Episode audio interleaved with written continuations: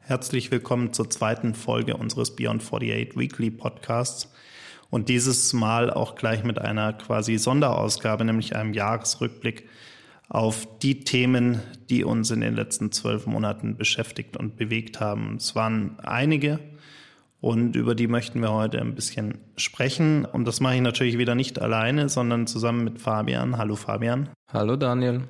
Das neue Jahr ging ja erstmal mit der äh, Wahrwerdung des Schocks los, der uns im November ereilt hat, nämlich mit der Amtseinführung von Donald Trump. Und die darauf folgenden Wochen waren äh, ja auch erstmal recht turbulent. Ähm, Trump hat gezeigt, dass man Politik in den USA neuerdings mit Twitter macht, vor allem wenn es darum geht, globale Konflikte zu diskutieren.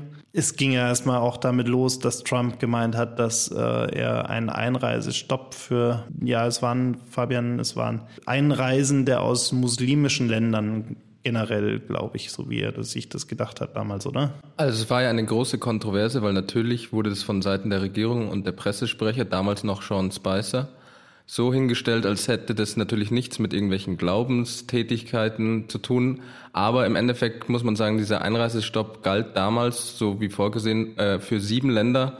Und das waren alles muslimisch geprägte Länder. Von daher haben sie es versucht zu verschleiern, aber natürlich war es ganz klar, was die Intention dahinter ist. Und ist ja dann Gott sei Dank von diversen Gerichten gekippt worden, dieser Einreisestopp wurde dann immer noch ein bisschen verfeinert, verwässert, ist jetzt sogar in einiger anderer Form so äh, Gesetz in den USA, aber so wie es damals geplant war, Gott sei Dank nicht durchgeführt worden. Was nicht heißt, dass das, was jetzt dort äh, passiert, weniger schlimm ist.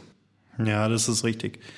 Es ist auch vollkommen absurd, was gerade auch in den ersten Monaten passiert ist. Mir fehlt ja so ein bisschen Sean Spicer, muss ich sagen. Das hatte so bei aller Traurigkeit der damit verbundenen Realität hat es doch so ein bisschen Entertainment-Faktor. Aber das ist ja auch generell das Problem an Trump. Ich glaube, man kann ihn durchaus lustig finden, wenn es nicht alles so ernst wäre. Glücklicherweise muss man ja sagen, gibt es ja auch noch ein paar andere Instanzen in den USA, die einiges verhindert haben von dem, was er davor angekündigt hat. Aber es ist schon eigenartig. Und ich bin ja dann auch im März das erste Mal unter Trump quasi in die USA geflogen. War wie jedes Jahr auf der South by Southwest in Austin und danach dann noch in San Francisco und LA und, und insgesamt ja fast vier Wochen da drüben. Und man hat schon gemerkt, dass sich die, die, die Stimmung äh, generell so ein bisschen gewandelt hat. Also ich muss ehrlich sagen, ich habe keine Trump-Wähler gefunden klar, ich meine, das waren jetzt auch nicht unbedingt die von Trump dominierten Ecken, wo ich unterwegs war, aber es fiel mir wirklich schwer. Ich hätte mich gerne mal mit jemandem unterhalten, der tatsächlich Trump gewählt hat. Ich habe aber in diesen vier Wochen keinen gefunden. Ich habe aber sehr, sehr, sehr, sehr viele Trump-Gegner gefunden und auch in, in Austin gab es das erste Mal wirklich in der Form, zumindest das erste Mal, dass ich so miterlebt habe, politische Demonstrationen. Es gab kleine Grüppchen auf den Straßen mit Anti-Trump-Bannern und generell war es alles so ein bisschen, ja, ich meine, das Wetter hat natürlich auch nicht mitgespielt in Austin, dadurch war die Stimmung generell so ein bisschen deprimäßig. Aber es hat, man hat es schon gemerkt, dass die Leute einfach, äh, ja, nicht, nicht wirklich happy waren mit der Situation und äh, es auch durchaus, ja, sie wirklich im, im, in ihrem Alltag und in ihrer Arbeit am letzten Endes bewegt hat. Ich meine, man muss ja sagen, also viele Leute, vor allem die, die den Mann nicht gewählt haben, stehen natürlich noch genauso wie wir wahrscheinlich unter Schock, noch mehr als wir, denke ich mal, weil die Leute müssen jetzt direkt unter dem Einfluss dieser Politik, die der Mann macht, leben. Aber was, wenn man vielleicht eine positive Sache diesem Ganzen abgewinnen will, dann ist es vielleicht, dass dann sich mehr Leute jetzt engagieren, mehr Leute in die Politik gehen, mehr Frauen, mehr Leute, die vorher vielleicht dachten, ach nee, es läuft ja alles ganz gut, Allerdings sind die Folgen für sowas natürlich viel zu hoch, wenn auf der anderen Seite möglicherweise der nukleare äh, Holocaust steht. Deswegen, also eine kleine Sonnenseite hat das Ganze, aber ich verstehe dann durchaus, dass man dann jetzt auch, wenn man in die USA reist, da um einige Diskussionen nicht herumkommt. Aber du warst ja nicht nur, um die politische Lage dort zu überprüfen in den USA, sondern wie bereits erwähnt, auf der South by Southwest. Was gab es denn abseits vom politischen da Interessantes, Neues, Spannendes für dich zu entdecken? Für mich ist der, der Besuch in Austin ja immer so ein bisschen der Trendsetter im, im wahrsten Sinne des Wortes für das nächste darauf folgende Jahr, für die darauf folgenden zwölf Monate. Und all die Themen, die dort immer groß besprochen werden oder generell die, die, die Veranstaltung dominieren, sind für mich immer auch die, die ja mir im, im darauf folgenden Jahr einfach ständig wieder auffallen. Und das größte Thema dieses Jahr war sicherlich alles, was rund um AI sich bewegt hat. Im vergangenen Jahr war es zwar auch schon ein bisschen AI dominiert, aber da war in meiner Wahrnehmung VR und AR noch sehr, sehr viel dominanter als AI. Dieses Jahr ein bisschen anders. Das heißt, AI war wirklich ja im Fokus, auch in den Diskussionen. Man hat gemerkt, die, die großen Unternehmen, die sich auch damit intensiv beschäftigen, wie IBM zum Beispiel, die haben das Thema auf einmal nicht mehr als nettes Gimmick, als, als, ja, technische Spinnerei angesehen, wo man letztes Jahr irgendwie sich sein Cocktail dank Watson äh, irgendwie kreieren lassen konnte, ging es dieses Mal wirklich um, um ernstzunehmende Themen. Es ging darum, wie man vielleicht auch AI zur Abwehr von Cyberattacken äh, nutzen kann und ähnliches. Das war wirklich spannend. Und es ging natürlich auch um die, um die große ethische Frage rund um AI. Das heißt, was ist eigentlich erlaubt? Was können wir eigentlich, also nicht erlaubt, aber was ist moralisch und ethisch vertretbar in dem Zusammenhang? Und was können wir eigentlich machen? Was wollen wir auch mit AI machen? Und was sollten wir lieber bleiben lassen? Also das war wirklich spannend, war glaube ich auch, ich meine, ich glaube das erste Event, wo du dieses Jahr warst, war die Viva Technology in Paris. Ja, stimmt. Und ich glaube AI war auch dort ein, ein relativ großes Thema. Ja, absolut. Also wie du schon gesagt hast, das ist langsam, ich meine, es wird ja schon lange genug daran entwickelt und geforscht, aber langsam auch in der öffentlichen breiten Wahrnehmung kommt das äh, Thema aus seinen Kinderschuhen raus. Und deswegen war das auch auf der äh, Viva Technology in Paris so das vorherrschende Thema. Und quasi jeder Bereich, ob es jetzt Healthcare, Journalism, was auch immer war, hat sich im Endeffekt damit darum gedreht, wie kann AI diese Bereiche verbessern, was lauern für Gefahren dadurch, wenn AI in diese Themenbereiche einzieht. Und ganz generelle Fragen wurden auch diskutiert, welche Jobs wird es in 20 Jahren noch geben, welche Jobs werden nicht ganz so sicher sein und das Ganze, was damit zu tun hängt. Ich meine, es ist ja eh ganz spannend. Wie gesagt, AI hatten wir auch im ersten Podcast schon ein bisschen drüber geredet. Da gibt's ja dann immer ganz nette Geschichten von irgendwelchen Google-Programmen, die in vier Stunden Schach lernen und die beste Schach-KI der Welt schlagen. Oder um die berühmte AlphaGo-KI, die den Go-Spieler äh, vernichtend geschlagen hat, letztes Jahr, dieses Jahr wieder. Also das sind immer ganz spannende Themen, wo gezeigt wird, wozu diese Technologie im Endeffekt in der Lage ist, was aber ja immer nur ähm, Narrow oder Weak KI-Beispiele sind. Also eine KI, die genau eine Sache beherrscht, die so gut beherrscht, dass sie dabei weit alle Menschen und Menschen erschaffenen Produkte überflügelt. Aber zur General AI, also zur starken KI, die auch mal sich Gedanken macht, die Sachen in Propositionen setzen kann und in Perspektiven setzen kann, da sind wir noch sehr weit entfernt. Und deswegen glaube ich, dass wir, gibt ja auch viele Warner, die zu Recht auch vor diesem Thema warnen, glaube ich aber, dass wir momentan noch nicht an dem Punkt sind, sollten aber jetzt schon uns Gedanken machen, was passiert, wenn wir mal an den Punkt kommen, weil wenn wir da dann noch keine Regeln, ethischen Diskussionen geführt haben, dann wird es zu spät sein. Ja, das ist richtig. Das ist übrigens auch generell auf, auf allen Veranstaltungen, allen Panel-Diskussionen, auch Vorträgen.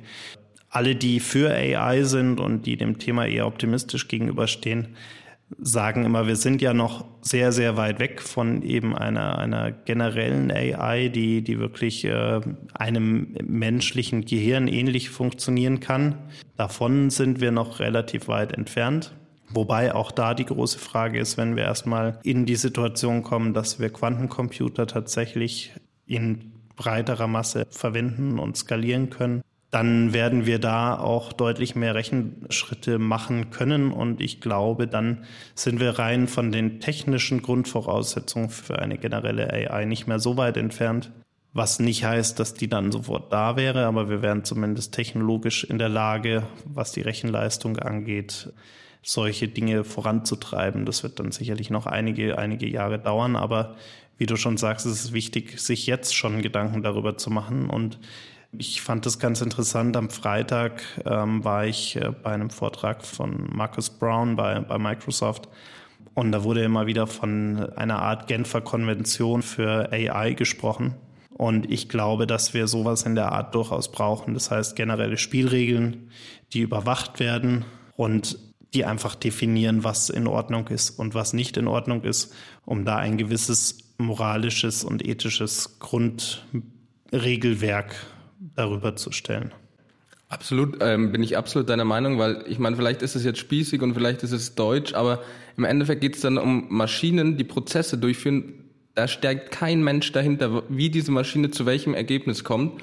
Und wenn du da nicht anfängst, denen äh, ein, die in ein Korsett zu spannen mit ethischen und moralischen Vorstellungen, die natürlich noch diskutiert werden müssen. Aber wenn man jetzt nicht anfängt, darüber sich schon Gedanken zu machen, sondern dann sagt, ja, ja, soweit sind wir noch nicht, dazu wird es dann irgendwann noch kommen, dann wird es irgendwann auf lange Sicht zu spät sein. Deswegen bin ich da auch absolut dafür, dass es da irgendeine Art Gremium, einen Rat gibt, der sich mit solchen Fragen, essentiellen Fragen für die Zukunft der Menschheit beschäftigt. Was natürlich nicht heißt, dass äh, das Ganze nicht auch missbraucht werden kann. Ich glaube, was eine spannende Frage sein wird, die wir vielleicht in 20 Jahren, in 25 Jahren uns stellen müssen, ist, ob wir eine Art von AI-Terrorismus irgendwann mal haben werden, weil grundsätzlich steht jedem der Weg der Entwicklung einer künstlichen Intelligenz vollkommen offen.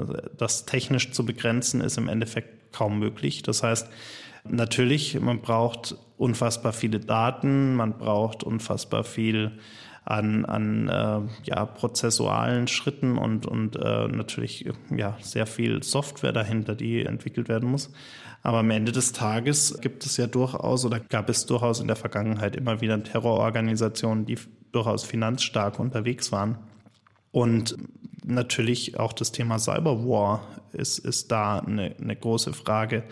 Und ich glaube, ein AI-getriebener Cyberwar ist so ungefähr, ja, sagen wir mal, die, die Atombombe unserer Kindeskinder. Wenn hoffentlich irgendwelche Leute mit schlecht sitzenden Haaren und kleinen Händen in den USA nicht schon reale Atombomben vorher zünden, ja. Absolut, ja.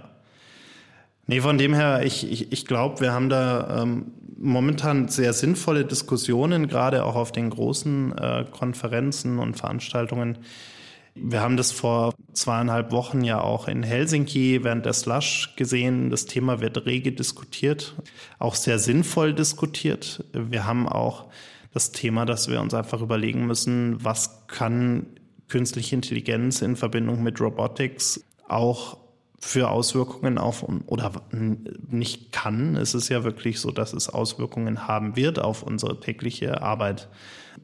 Und es ist ja heute schon klar und absehbar, dass wir bei monotoneren und klar abgrenzbaren Tätigkeiten eine Veränderung sehen werden, weil da einfach die Ablösung durch Technologie, durch automatisierte Technologie sehr viel einfacher ist, als wenn wir uns anschauen, was zum Beispiel ein ja, komplex arbeitender Wissensarbeiter leistet. Da sind wir sicherlich noch eine, eine gute Ecke von entfernt.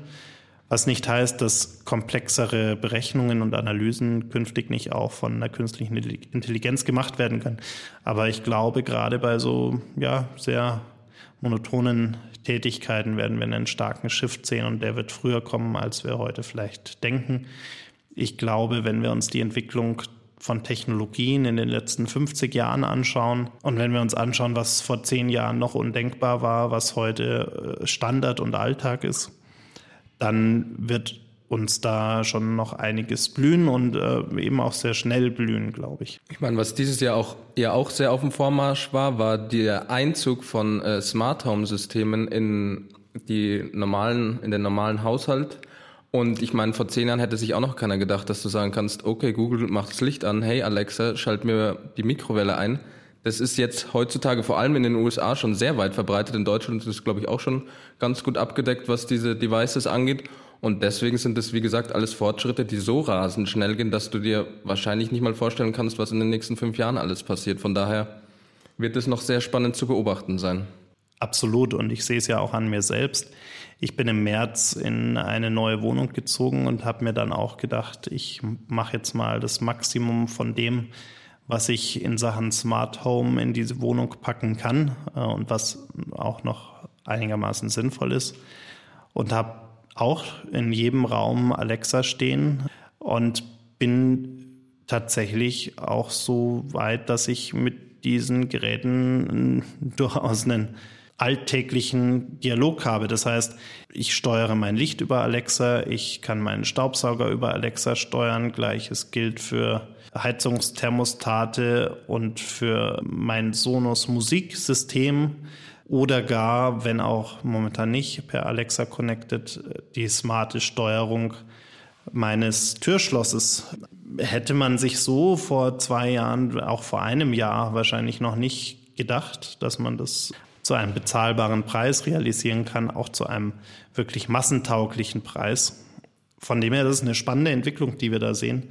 Es gibt natürlich auch da wieder einige Bedenken. Im Endeffekt hat man einen Speaker im Raum stehen mit einem Mikrofon, das jederzeit an ist. Alexa übermittelt allerdings nur dann, wenn es das Codewort auch tatsächlich hört.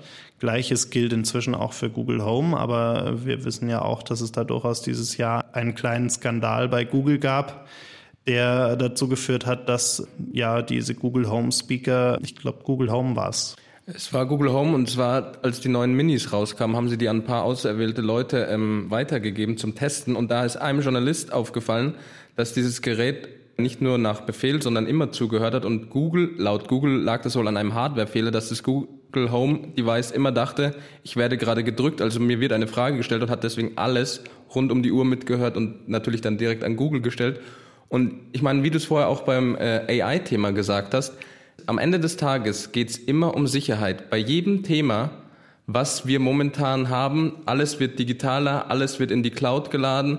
Es geht immer darum, wie sicher sind meine Daten und wie sicher kann ich diese Gesellschaft, auf die wir zusteuern, gestalten. Weil wenn irgendwann alles digital ist, mir aber jederzeit jemand diese Daten klauen oder duplizieren kann, dann steuern wir auf ein ziemlich großes Problem zu. Und deswegen, wie du vorher schon bei AI gesagt hast, geht es auch bei diesem Thema vorrangig wieder um Sicherheit, diesmal der Daten.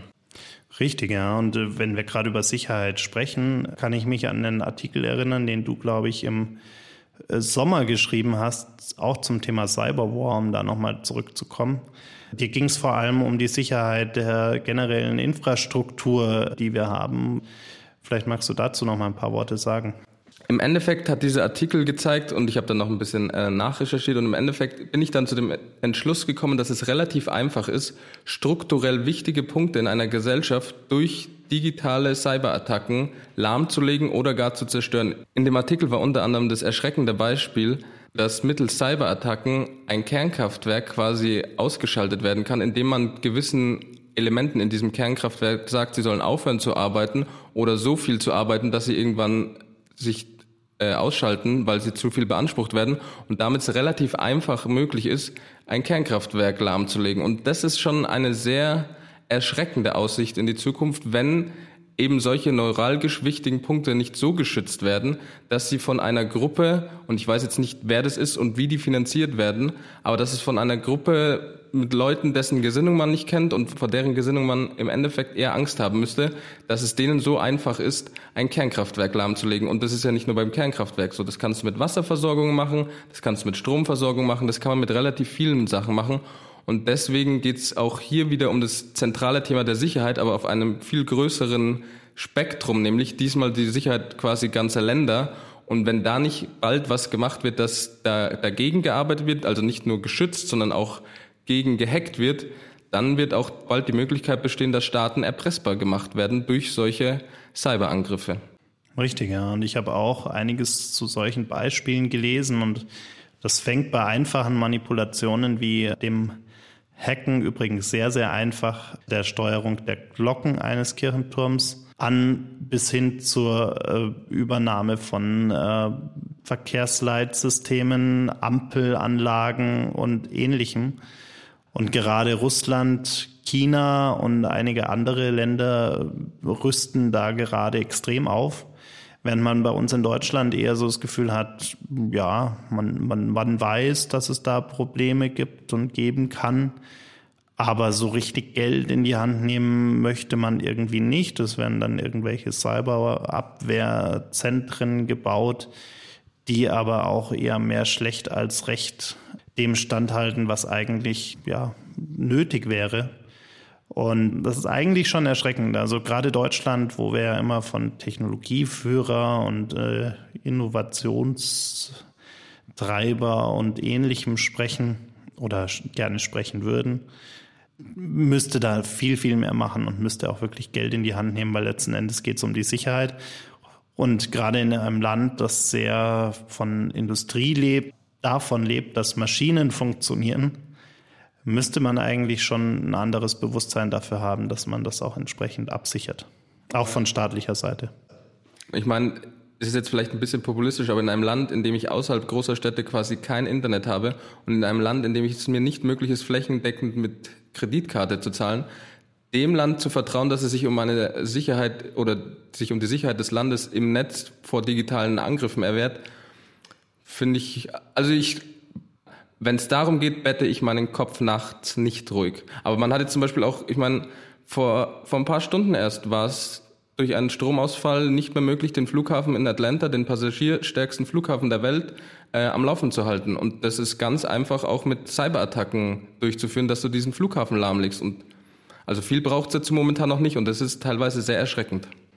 Absolut, ja. Und aber ja auch, wenn wir uns anschauen, wie Trump an die Macht gekommen ist, das ist ja inzwischen erwiesen, dass wir hier auch äh, quasi eine digitale Einflussnahme haben, nämlich äh, ja, man weiß noch nicht so recht, ob es wirklich von Russland tatsächlich, also von dem, vom russischen Staat ausgehend initiiert war. Da gibt es jetzt noch keinen direkten Beweis dafür, aber zumindest waren es pro-russische Kräfte, ähm, die hier Facebook-Anzeigen manipuliert haben, äh, um ja im Endeffekt pro Trump am Ende des Tages zu agieren. Und im Zusammenhang mit den Wahlen in den USA und auch mit den Wahlen in Deutschland, die wir in diesem Jahr hatten, wurde wieder mal deutlich, dass neben einer bewussten Manipulation auch die Auswirkungen von Filterbubbles sehr groß sein können. Wenn wir uns anschauen, wie erschreckend eine AfD in diesem Jahr bei der Bundestagswahl abgeschnitten hat, muss man sich schon auch mal Gedanken machen, welche Rolle eigentlich Medien wie Facebook, Twitter und all die anderen dabei spielen. Und zwar nicht, nicht die Medien selbst, sondern durch Filterbubbles, die durch die technischen Funktionen und Möglichkeiten eben solcher Plattformen geschaffen und vor allem gefördert werden. Da geht es gar nicht um eine inhaltliche Förderung, sondern allein darum, dass wir einfach das ausgespielt bekommen, das uns selbst am nächsten steht, inhaltlich.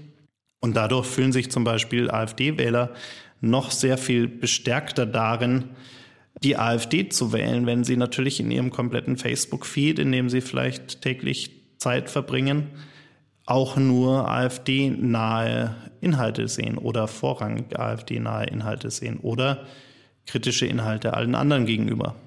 Von dem her sind die Auswirkungen von Filterbubbles an der Stelle schon sehr kritisch zu sehen. Und du hattest ja auch, glaube ich, letzte Woche dazu wieder was geschrieben. Habe ich. Und wie gesagt, mich beunruhigt das Thema in der Tat ein bisschen, vor allem in dem Kontext, dass jetzt eine rechtspopulistische, möchte ich sie mal nennen, Partei in den Deutschen Bundestag eingezogen ist, nämlich, dass es so einfach ist, mittlerweile in diesen Ökosystemen zu leben und die Realität, sage ich mal, ganz einfach auszuklammern und abzuschotten sich von der. Das ist im Endeffekt haben die da ihr eigenes Biotop, in dem sie hetzen, sagen können, was sie wollen? Ich meine, wenn ich mir mal nur vor Augen führe, wie viele Flüchtlinge schon Menschen gegessen haben in Deutschland und Gruppenvergewaltigungen durchgeführt haben, was dort als Nachrichten in diesen Filterbubbles propagiert wird und dann, und das ist das Schlimme, der eigentliche Kern von den Leuten als bare Münze äh, genommen ist. Es wäre ja was anderes, wenn die Leute das lesen und sich dann kritisch damit auseinandersetzen, überprüfen, stimmt es, kann das so sein? Nein, das passiert nicht. Es wird die eigene Weltanschauung wird verstärkt, die eigene Ansicht wird gestärkt und dann wird noch lauter geschrien, ja, genau, so ist es und da müssen wir was dagegen tun. Und solange man sich in diesen Filterbubbles aufhält und seine ganzen Quellen, Informationen alle aus diesen eigenen Filterbubbles bezieht, dann werden sich diese Leute immer nur noch mehr radikalisieren und nur noch mehr abschotten. Und ich meine, es passiert ja jetzt schon. Die normale Presse wird als Lügenpresse diffamiert. Ist immer schön, dass die Nazi-Jargons benutzen, aber keine Nazis sind und so weiter. Also es wird ja jetzt schon sichtbar, wie sehr sich da eine Parallelgesellschaft entwickelt. Und wenn nicht die Medien, in dem Fall Facebook, Twitter, wenn die nicht anfangen, zumindest, wie du gesagt hast, sie müssen nicht die Inhalte regulieren, aber wenn sie zumindest schauen, was sie da für Ökosysteme und Biotope äh, kreieren, wenn die nicht langsam anfangen, da ein bisschen zu regulieren, dann wird es nur immer noch schlimmer werden. Vor allem dann, wenn sie, wie im Fall der Trump-Wahl, auch noch ausgenutzt werden äh, für Anzeigen, die dann in eine bestimmte Richtung steuern und, und das Ganze noch verstärken.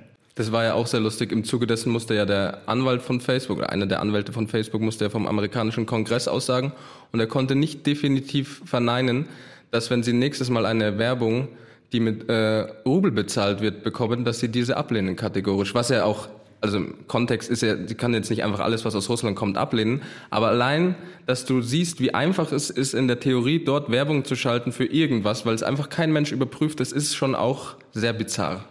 Richtig, die Situation ist da wirklich kritisch zu sehen und ich glaube aber gleichzeitig auch, dass die Problematik auch inzwischen von Facebook tatsächlich erkannt wurde. Sie haben, glaube ich, durchaus gemerkt, dass sie da in der Vergangenheit einige Fehler gemacht haben oder vielleicht nicht so genau hingeschaut haben, was ja auch vielleicht gar nicht so unverständlich ist. Ich meine, solche Fälle gab es in der Vergangenheit noch nie. Das heißt, wir reden ja immer noch von verhältnismäßig neuen Plattformen, die teilweise noch nicht mal drei Legislaturperioden erlebt haben. Das heißt, wir hatten damals Obama, der die sozialen Medien sehr aktiv genutzt hat für seinen Wahlkampf wo aber das Thema Advertising noch nicht so eine große Rolle gespielt hat. Und wir haben jetzt die Trump-Wahl, wo es einfach extrem ausgenutzt wurde. Wahrscheinlich auch letzten Endes durch den Hype, den Social Media Hype, den Obama damals generiert hat, weil das war ja wirklich eine Social Media Wahl. Das war äh, eine stark von Twitter und Facebook getriebene Wahlkampagne und die hat auch sehr gut funktioniert. Ja, so gesehen wäre es eigentlich absehbar gewesen, dass es hier auch durchaus Manipulationsversuche geben wird. Aber ja, Facebook dafür komplett zu verteufeln, finde ich an der Stelle auch falsch. Man muss es kritisch bewerten, man muss es transparent machen und man muss Gegenmaßnahmen für künftige Wahlen einleiten. Aber es ist durchaus nachvollziehbar, warum es vielleicht in der Situation so nicht aufgefallen ist. Also ich sage so, wenn sie es nicht wussten, dann kannst du ihnen keinen Strick draus drehen. Und das ist auch so, die Frage ist, was sie hätten wissen müssen. Wenn sie es allerdings billigend in Kauf nehmen, bloß weil die Leute halt zahlen für diese Werbung, dann ist es ein anderes Thema, was aber jetzt noch nicht abschließend geklärt ist, wie es im Endeffekt dazu kam. Aber auf jeden Fall sollte man jetzt nicht mit Mistgabeln und Fackeln loslaufen und vor der Facebook-Zentrale wütend demonstrieren. Da sollte man sich eher mal an die eigene Nase fassen und vor der eigenen Haustüre kehren. Absolut, ja. Und jetzt haben wir sehr viel über, über negative Themen gesprochen. Könnte man fast meinen, dass das Jahr komplett negativ war, was es ja tatsächlich nicht war. Aber wenn wir so ein bisschen den äh, Blick ins kommende Jahr werfen, was sind denn, Fabian, für dich so die positiven Highlights oder die positiven Entwicklungen, die du gerne in 2018 sehen würdest? Spannende Frage, Daniel. Also ich denke oder ich freue mich im nächsten Jahr mehr und intensiver über die Themen AI und damit verbunden autonomes Fahren zu erfahren, welche Richtungen diese Themen einschlagen, was man Neues hört. Autonomes Fahren zum Beispiel, was machen die deutschen Autohersteller, gezwungen oder ungezwungen, aber sie müssen ja handeln. Auch ob Elon Musk mal Versprechen einhält und nicht nur immer neue macht, was da auf diesem Sektor passiert, das finde ich sehr spannend.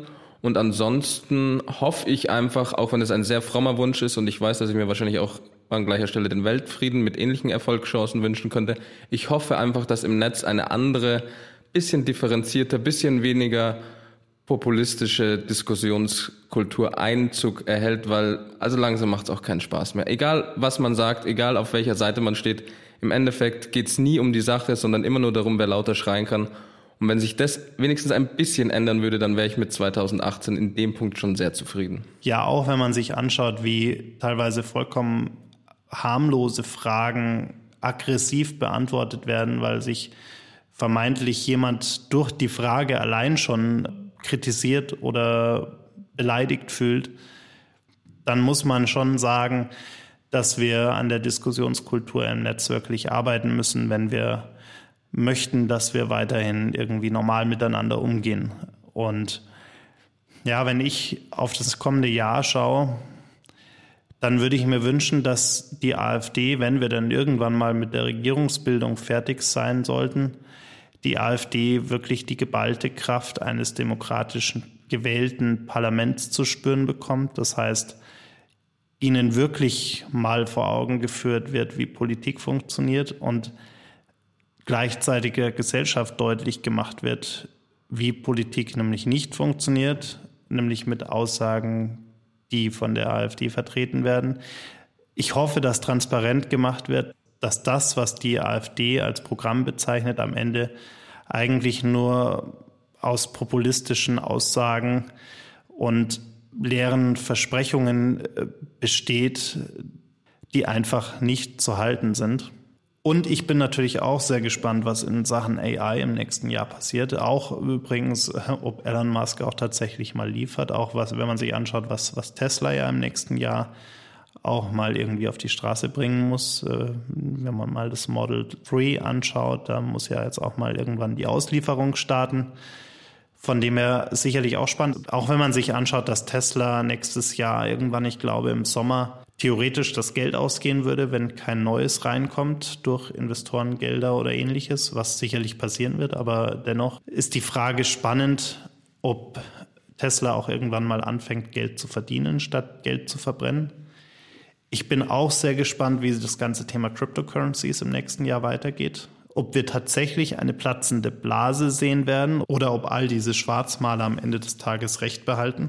Und wir auch bei Bitcoin irgendwann das Platzen sehen werden. Und ja, ansonsten freue ich mich natürlich auf, auf 48 Forward im Februar, am 22. Februar, werden wir ja hier in München 50 Speaker aus aller Welt haben, um über all diese Themen zu sprechen. Ich glaube, das dürfte sehr spannend werden. Tolle Speaker dabei. Also wirklich hochkarätige Speaker, die wir dieses Jahr schon veröffentlicht, aber auch noch in der Hinterhand haben. Also da wird einiges geboten. Genau, deshalb lohnt sich da auch wirklich mal alle paar Tage immer mal wieder auf der Website vorbeizuschauen. Wir werden hier einige Speaker noch veröffentlichen. Und dann freue ich mich im März natürlich wieder auf die South by Southwest in Austin. Hoffentlich dieses Jahr wieder mit besserem Wetter und einer optimistischeren Grundhaltung in den Themen und Diskussionen. Das würde mich sehr freuen. Wir sind ja auch mit einer ganzen Gruppe wieder dort. Und ich glaube, das wird tatsächlich eine, eine schöne Geschichte. Für mich das erste Mal. Ich freue mich sehr drauf. Und was den Podcast hier angeht, werden wir eine Woche Weihnachtspause machen und uns dann in der ersten Januarwoche mit den nächsten News und Nachrichten melden. Ich denke auch, dass über Weihnachten jetzt ein wenig Ruhe einkehren wird gerade was die Themen angeht, die uns beschäftigen. Ich meine, wir haben jetzt auch zwei Ausgaben gemacht. Wir können jetzt auch erstmal Pause machen. Das haben wir uns auch wirklich verdient. Absolut, sehe ich auch so, genau. Von dem her freuen wir uns, wenn ihr uns dann im Januar wieder zuhört und wir werden dann auch im neuen Jahr mit unserem zweiten Podcast-Format starten, wo wir dann uns spannende Talkgäste einladen. Und die ersten davon haben wir auch schon eingeplant. Deshalb äh, wird spannend, kann ich jetzt schon sagen. Deshalb vielen Dank fürs Zuhören und bis zum nächsten Mal. Schöne Zeit.